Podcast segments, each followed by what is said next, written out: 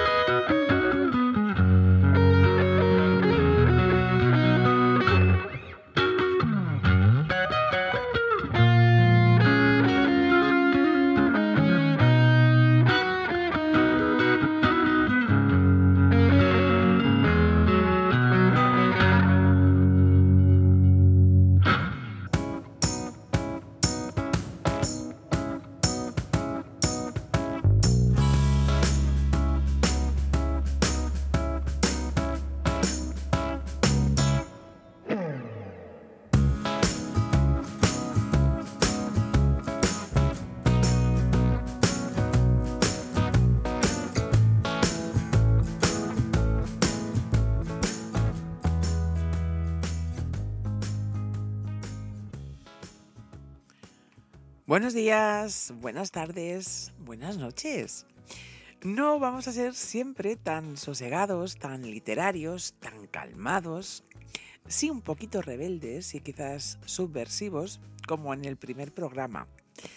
Programa, capítulo, episodio, en fin, entrega de Por si fuera poco, podcast conducido a la limón por Juan Cano bueno, iba a decir una servidora, pero a mí esto de servidora no, no solo no me gusta, sino que me recuerda un poco al cuento de la criada.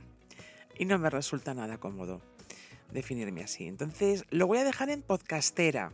Es más, me encantaría definirme ante el micrófono como gitana podcastera. Aunque de gitana quizás solo pese sobre mí una leyenda que tal vez algún día comparta.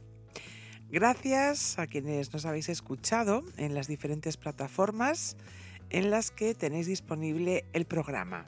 Eh, iBooks, Google Podcasts, Spotify y eh, Amazon Música. Quería comentar a propósito de mm, el feedback, ¿no? Esto que, que ahora está tan de moda, aunque siempre ha sido la respuesta que hemos obtenido por parte de las personas que habéis escuchado ese primer programa. Eh, daros las gracias. Em, pero, a ver, una cosita, que no se os van a amputar los dedos por dejar comentarios. Y nos gusta, nos gusta también que o bien a través de las propias aplicaciones o en redes sociales, donde tanto Juan Cano como yo, Floritapia, hemos compartido esos enlaces, pues, pues sí nos gustaría Em, que nos dejarais vuestro parecer, alguna sugerencia, que luego vamos a hacer lo que nos dé la gana. Eso que vaya por delante. Pero sí nos gustaría, hablando en serio, el, poder, bueno, pues eh, tener una impresión sobre algo que estamos haciendo, sobre todo con mucho amor y mucha pasión. Hablaba el otro día con, con Juan, ¿verdad?, sobre estas cuestiones, ¿no? Es un tema del que probablemente hablemos en otro momento, pero em, vamos a dejar ahí una cuestión en el aire. ¿Qué es lo que pasa con em, las interacciones, los likes, estas formas de expresar los contenidos en redes sociales? Ya no estoy hablando del programa, ojo. Estoy hablando de eh, algo que seguramente que os ha pasado compartís una foto de un momento de vuestras vidas, em, apenas veis interacciones, eh, al día siguiente vais a la oficina, ay, te vi el otro día que estabas en tal sitio. Eh, te llama por teléfono un familiar, oye, ¿qué tal te lo pasaste allí? Em, todo el mundo sabe de tus movimientos porque tú los compartes, pero nadie dice nada. ¿Qué está pasando? Que es muy cómodo esto de ver, pero nos negamos a comentar em, en ese momento. Nos lo guardamos y, y luego cuando suena la flauta lo soltamos. Es un tema que en algún otro momento retomaremos. Por lo pronto estamos ante el segundo episodio, programa, capítulo, entrega de Por si fuera poco. Y mm, vamos a ver, vamos a ver cómo se desarrolla hoy.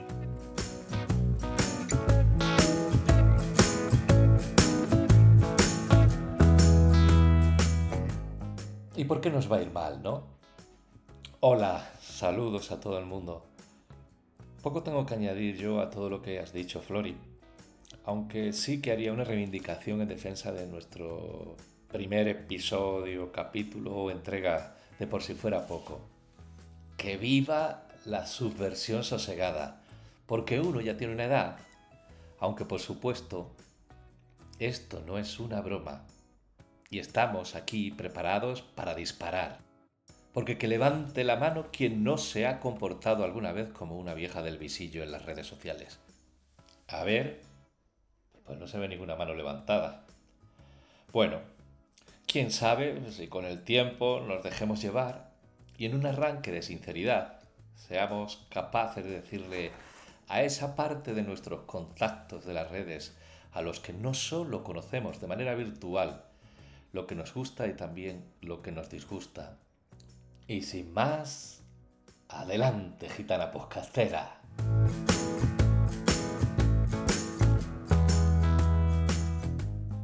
A menudo mm, se habla de las ostras desde el punto de vista gastronómico como una de las maravillas del mar asociadas al lujo y a los paladares más exquisitos.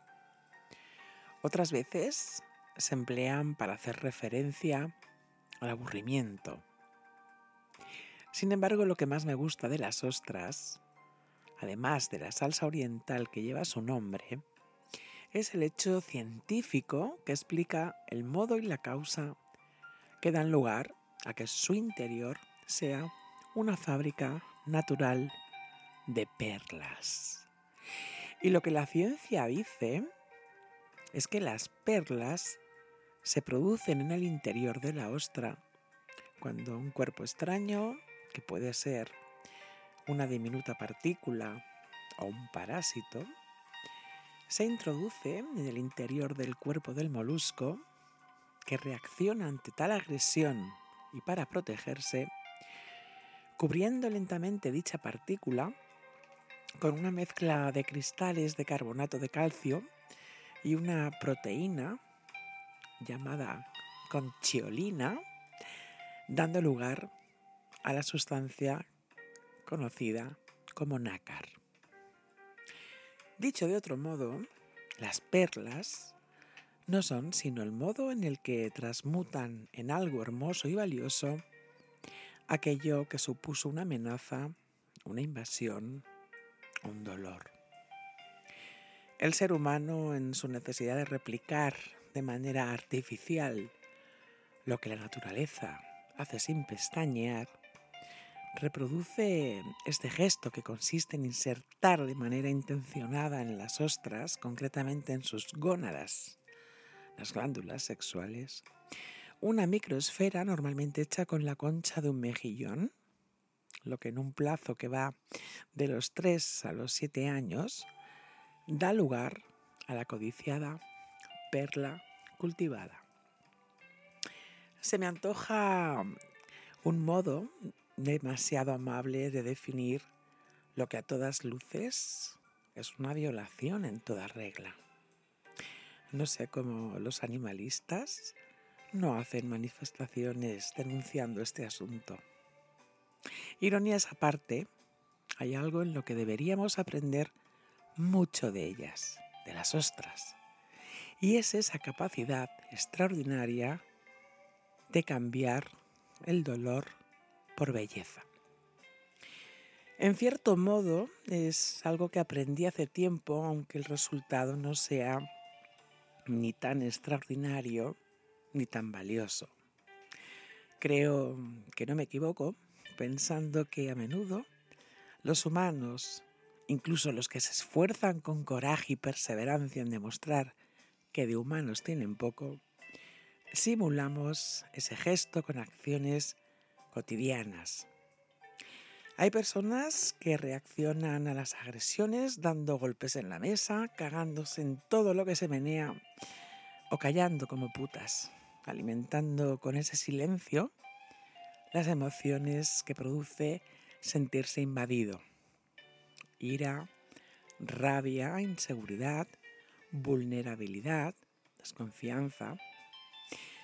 Otras personas, dependiendo de su formación y sus valores, integran ese daño con una mezcla de naturalidad y resignación asombrosas y tremendamente lesivas a largo plazo. Yo a veces me siento un poco ostra y evito que ese dolor haga noche. Mis perlas están hechas de palabras, de lienzos sobre los que mis emociones más pesadas se perpetúan, de insomnios en los que necesito vaciarme de tristezas creando. ¿Qué haces tú con lo que te hace daño?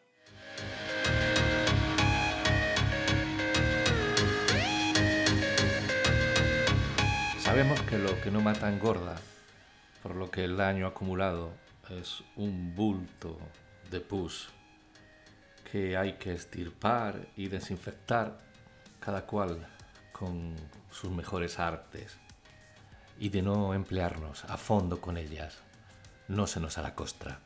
Y a otra cosa, mariposa, ahora que se nos va acercando la Navidad, no sé hasta qué punto podremos seguir estirando nuestra capacidad de asombro ante lo que he dado en llamar los nuevos clásicos navideños.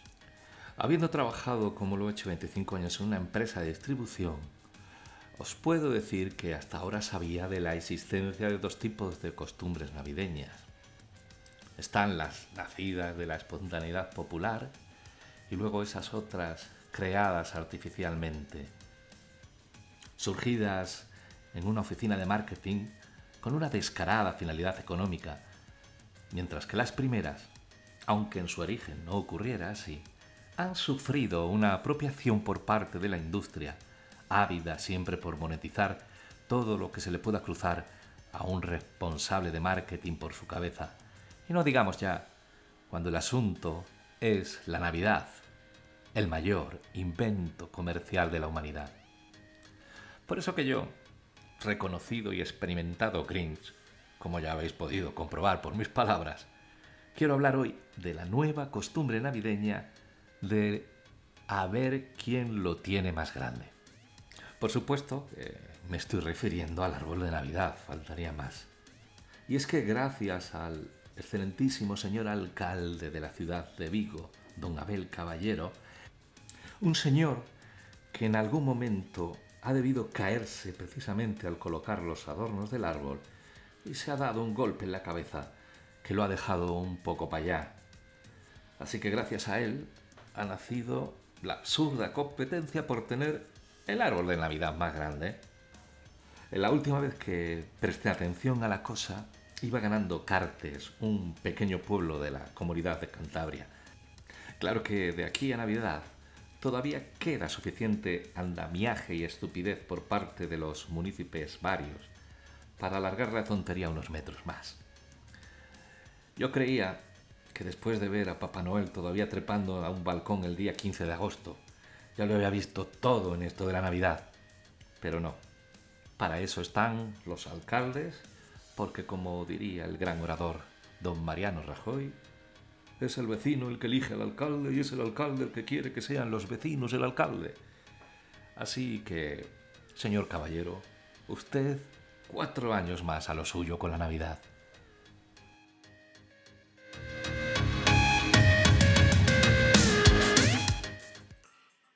Para que luego, para que luego digan, Juan, que eso del tamaño no importa sí que importa.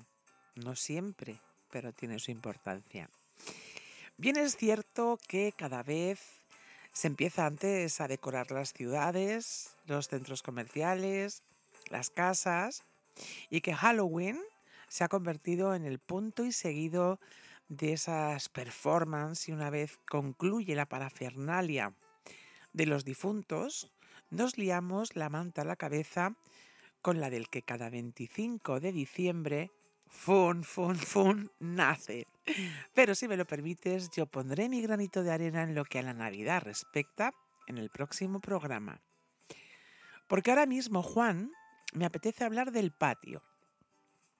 No de ese patio de Pablo López que tantas veces me ha puesto los pelos como escarpias, sino de ese otro patio en el que conviven, por ejemplo, plebeyas que pasean príncipes por las calles de Madrid y se dan a la fuga en cuanto asoma la sombra de la infidelidad por las ventanas de las portadas de las revistas del corazón, o de Rosalía alzándose diosa de la emoción sobre un escenario tapando bocas y destapando intimidades con una genialidad incuestionable.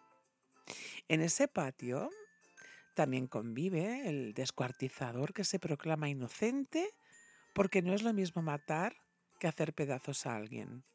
Y de eso sé un rato, en sentido metafórico, claro, por la de veces que he sentido morir cuando solo me estaban partiendo el corazón.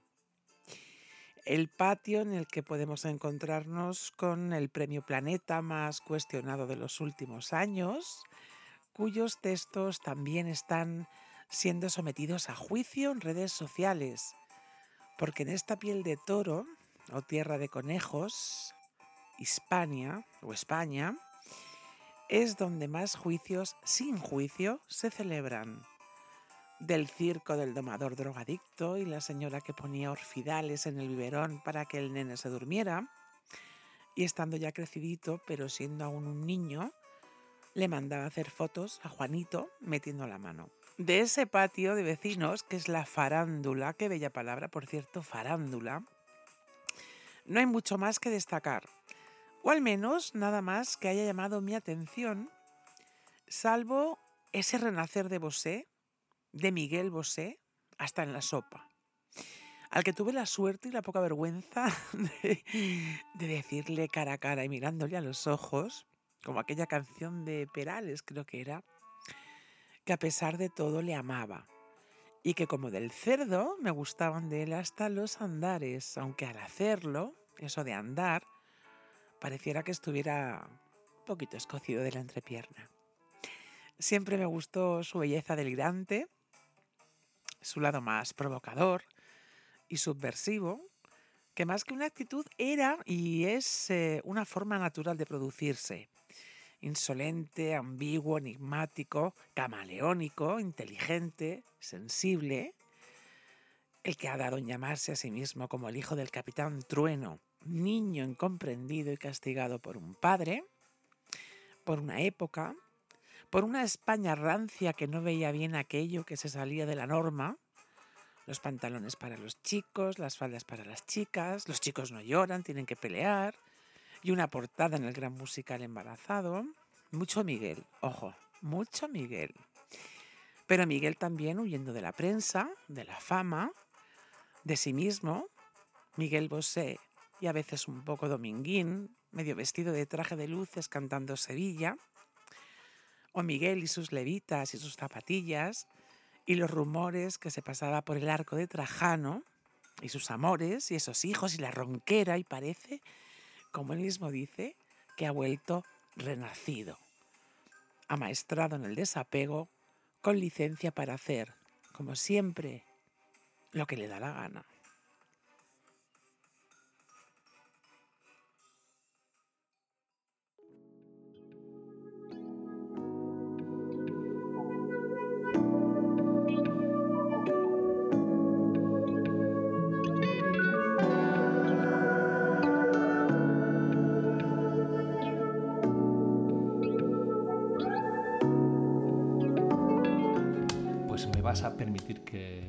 Prestada un poco de esa licencia a don Miguel, porque como bien sabes tú, pero no quienes nos escuchan, mm, y para darte una vez más la réplica, aunque hoy me temo que va a ser una apostilla más bien hacia tu admiración por Miguel Bosé, lo que voy a hacer yo llevaba renegando de él desde mucho antes de su deriva negacionista.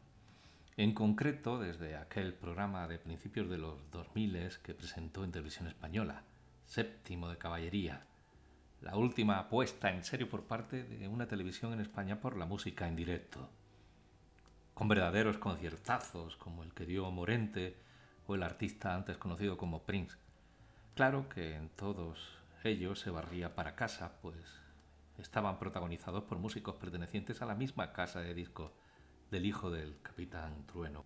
Un programa que nada tenía que ver con esos talent show de ahora, ya que estamos hablando de cuando se apostaba por la creación musical y no por el karaoke. Pero vayamos al grano. Estábamos a mediados de este 2023, justo en el momento de popularidad más bajo de toda la carrera de Miguel Bosé, que entre unas cosas y otras se había convertido en un meme andante. Yo, lo respetaba enormemente como músico desde su memorable larga duración del año 84, aquel disco titulado Bandido, donde ese Bosé Bowie estuvo insuperable. Ahora, como casi todo el mundo, asistía estupefacto a todos sus desvaríos pandémicos y postpandémicos, hasta que ese jueves 4 de mayo por la noche ocurrió algo para mí revelador. Él participaba junto a Mónica Naranjo, Juan Magán y la Eurovisiva Chanel como jurado en otro de esos talent show llamado Cover Night. Ruth Lorenzo, que ejercía de maestra de ceremonias y presentadora, habla tras la atropellada actuación de uno de los concursantes. Menuda nochecita. Oye, chicos, ¿cómo habéis visto eso? Se me parte el alma cada vez.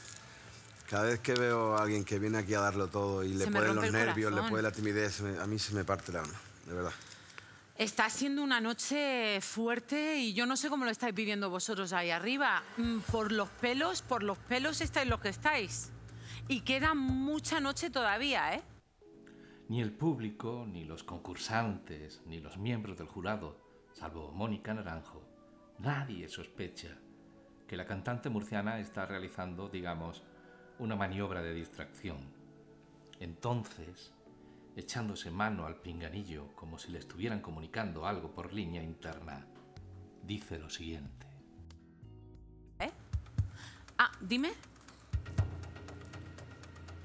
Moni, em, tienes una llamada de Los Ángeles que te necesitan cinco minutos. Como tienen que montar ahora, que, vale, vale, vale. que vayas, lo cojas y seguimos. Vale, vale. Te mantengo la silla caliente. Mientras, Ruth se sienta en el puesto de la naranjo y prosigue con su paripé. De pronto, dice lo siguiente. Chicos, siguiente concursante listo. Vamos a ir tirando, ¿vale? Todo el mundo atento al escenario. Venga, vamos. Pero no. En el escenario no aparece un nuevo concursante, sino Mónica Naranjo. Y además dispuesta a cantar. Suena una melancólica introducción de violonchelo, dándole pie. La cantante, susurrando, con un hilo fino de voz, casi imperceptible, pero mágica, emocionante como pocas veces, entona la primera estrofa de Si tú no vuelves de Miguel Bosé. Si tú no vuelves, se secarán todos los mares me quedaré sin ti, tapiada al fondo de algún recuerdo, si tú no vuelves.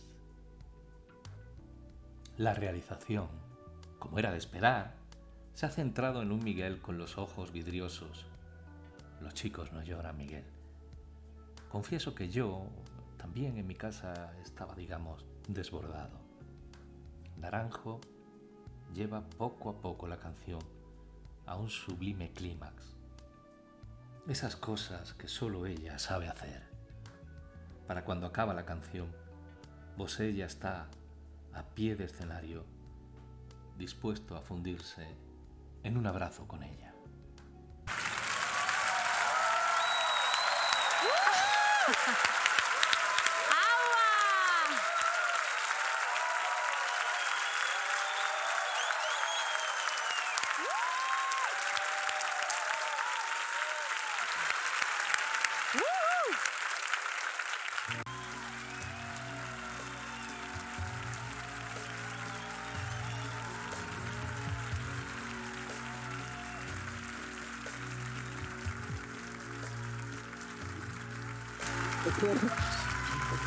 Gracias,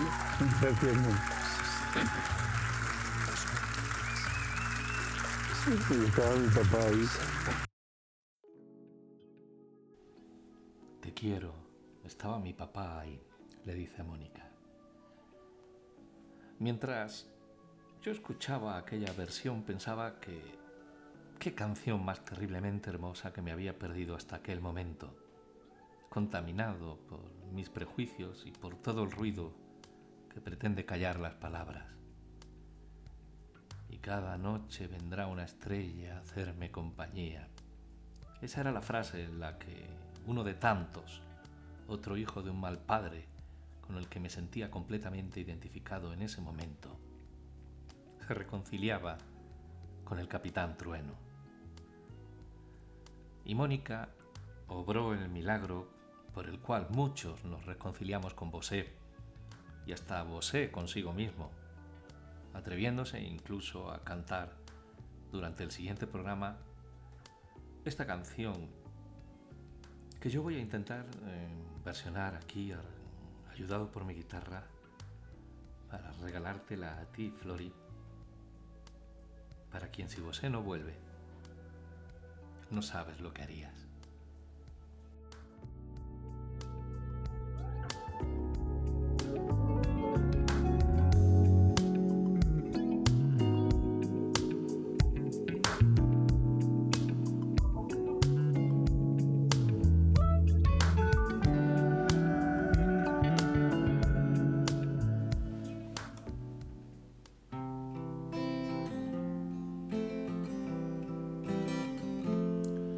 Con la paz de las montañas te amaré, con locura y equilibrio te amaré, con la rabia de mis años, como me enseñaste a ser, con un grito en carne viva te amaré.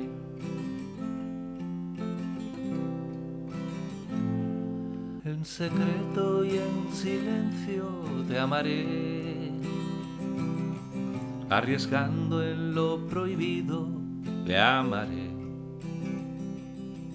en lo falso y en lo cierto, con el corazón abierto, por ser algo no perfecto te amaré, te amaré, te amaré como no está permitido. Te amaré, te amaré, como nunca se ha sabido.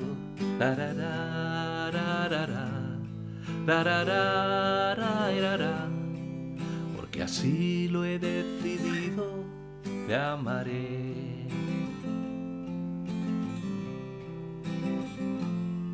Por ponerte algún ejemplo, te diré aunque tengas manos frías, te amaré. Con tu mala ortografía y tu no saber perder, con defectos y manías, te amaré. Te amaré, te amaré, porque fuiste algo importante. Te amaré, te amaré cuando ya no estés presente. La, ra, ra, ira, ira, ra, seguirá siendo costumbre y te amaré.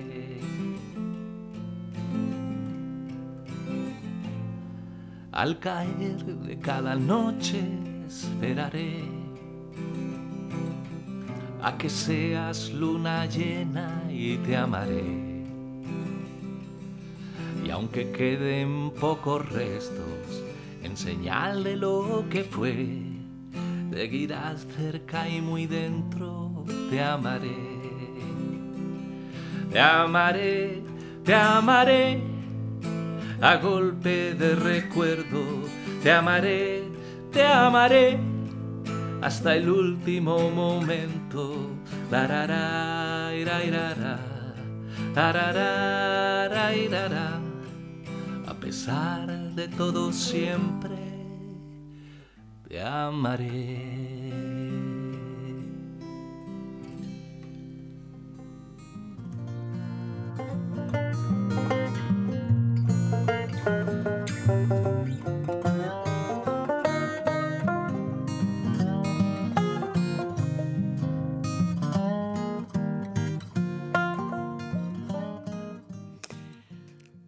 Ahora qué digo yo, Juan? ¿Qué digo yo?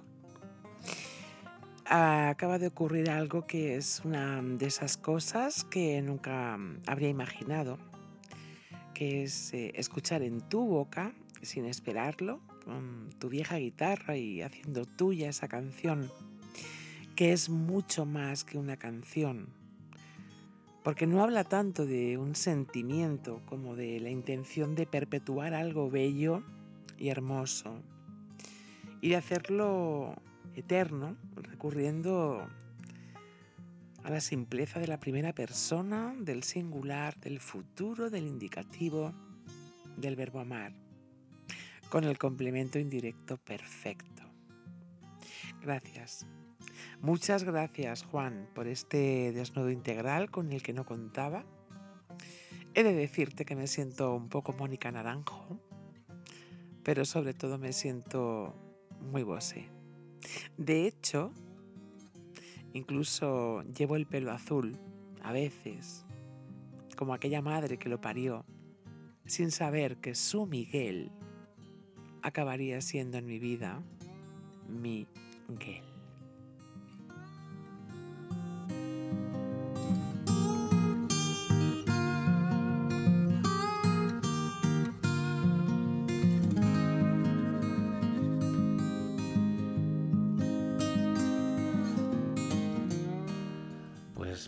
Vez y sin que sirva de precedente, y a pesar de no llevar nunca el pelo azul sino blanco, yo, al menos hoy, también me siento muy bosé. Muy niño grande como él, ¿no? Que a propósito de, de esto de los niños grandes, el pasado 13 de octubre mm, nos enteramos de la noticia de la muerte de la estadounidense Premio Nobel de Literatura Louise Glad. De manera instintiva, todo el mundo en las redes corrió a compartir unos lapidarios versos de su poemario Nosos, que aquí se tradujo por Regreso al hogar, que seguramente os habéis encontrado por ahí, y que dicen así. Miramos el mundo una sola vez, en la infancia, el resto es memoria. La memoria nos conecta de por vida con ese niño que nos habita, ese niño que nunca nos abandonó y que es sobre todo una traducción libre de la percepción que fue nuestra una sola vez, cuando éramos maravillosamente ingenuos y vulnerables, muy vulnerables como Miguel aquella noche. En ella, en la memoria, se quedaron cerradas todas las cosas que son de verdad importantes, aunque ya no las recordemos o simplemente no nos paremos a contemplarlas en esa fotografía infantil, con el detenimiento preciso para descifrar todos los detalles que encierra. Todo lo que somos ya estaba en aquel niño, que era el ojito derecho de nuestra madre. También Miguel era el ojito derecho de su madre, de Lucía José, ¿no? Aquel niño que, que un día fue. Y este mensaje, en apariencia tan simple, es por el que debemos correr y liberarlo para que perdure al transmitirlo. Debemos devolverle al mundo el espíritu liberado de ese niño que lo vio todo tan claro, aunque no lo sabía explicar. Así sería el mejor de los colofones a nuestras vidas. Y más a sabiendas de que en el mundo de ese niño no caben ni la crueldad, ni mezquinas maldades, ni mucho menos la guerra. Solo cabe un irrefrenable deseo por hablarles a aquellos que él antes escuchó y devolverles entonces todo lo que es suyo, todo lo que les cogió prestado en un último deseo por permanecer en las cosas, como Miguel hace en permanecer en sus canciones.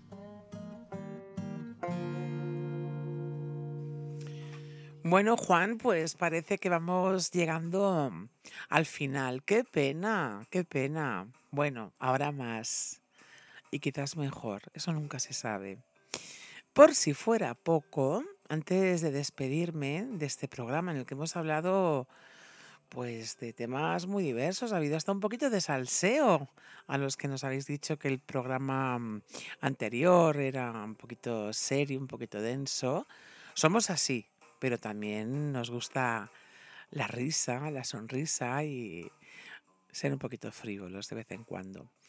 Decía que vamos llegando mm, al final. Quería, mm, antes de hacerlo y como despedida, compartir algo que, que es muy personal, pero yo prometí en el primer programa que me iba a desnudar y así lo hago.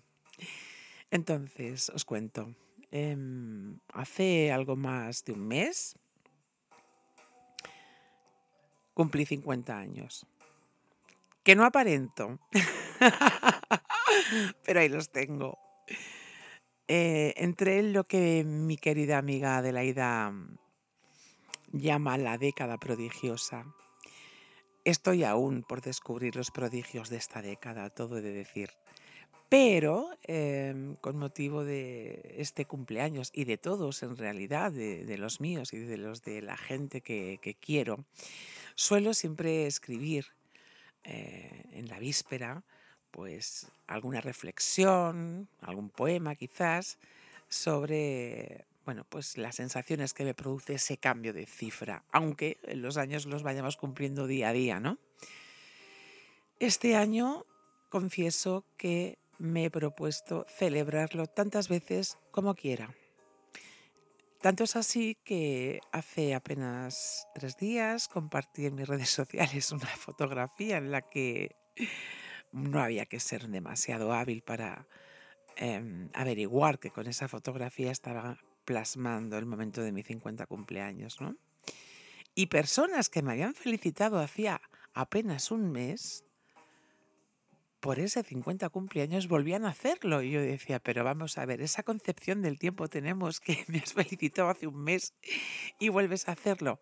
Pero no, no es por eso. Es porque leemos poco o no leemos cuando hay una imagen y un pequeño texto. Vamos a la imagen. Y hay veces que pasamos por alto pues lo que es la sustancia, ¿no? Lo que realmente da mm, o pone el alma a, esa imagen. Sin más dilación, voy a compartir esa reflexión que escribí en la víspera de mi 50 cumpleaños y con ello me despido hasta el próximo programa. Así que, por si fuera poco, os regalo este poema. Ahora sé que cuando siento unas ganas terribles de perderme, lo que estoy pidiendo a gritos es que alguien me encuentre. Que la culpa y el miedo son escombros que se heredan y cuando queremos darnos cuenta, ya tenemos la transferencia hecha en la caja de ahorros de la memoria. Ahora sé que ni el sol ni la mezquindad pueden taparse con un dedo y tampoco la mentira. Ahora sé que todo lo que creemos eterno apenas dura un instante, ese mismo instante en el que así lo creemos. Y que no amanece más temprano ni Dios echa una mano cuando suena la alarma del móvil a las seis de la mañana. Que lo importante suele valer más de lo que cuesta, aunque en el precio nos vaya la vida. Ahora sé que las alcantarillas anuncian lluvias que los satélites no intuyen. Y los tuétanos se adolecen del frío antes de que llegue. También sé que el perdón sin olvido es el quiero y no puedo de la conciencia. Y que la envidia sana sigue siendo envidia en minifalda y con tacones, aunque se la vea venir. Ahora sé que el mal que por bien no venga es el aprendizaje que esconden nuestros errores y que a cada momento somos diferentes, aunque nos empeñemos en creer que somos los de siempre. Buenos días, buenas tardes, buenas noches. Hasta el próximo programa.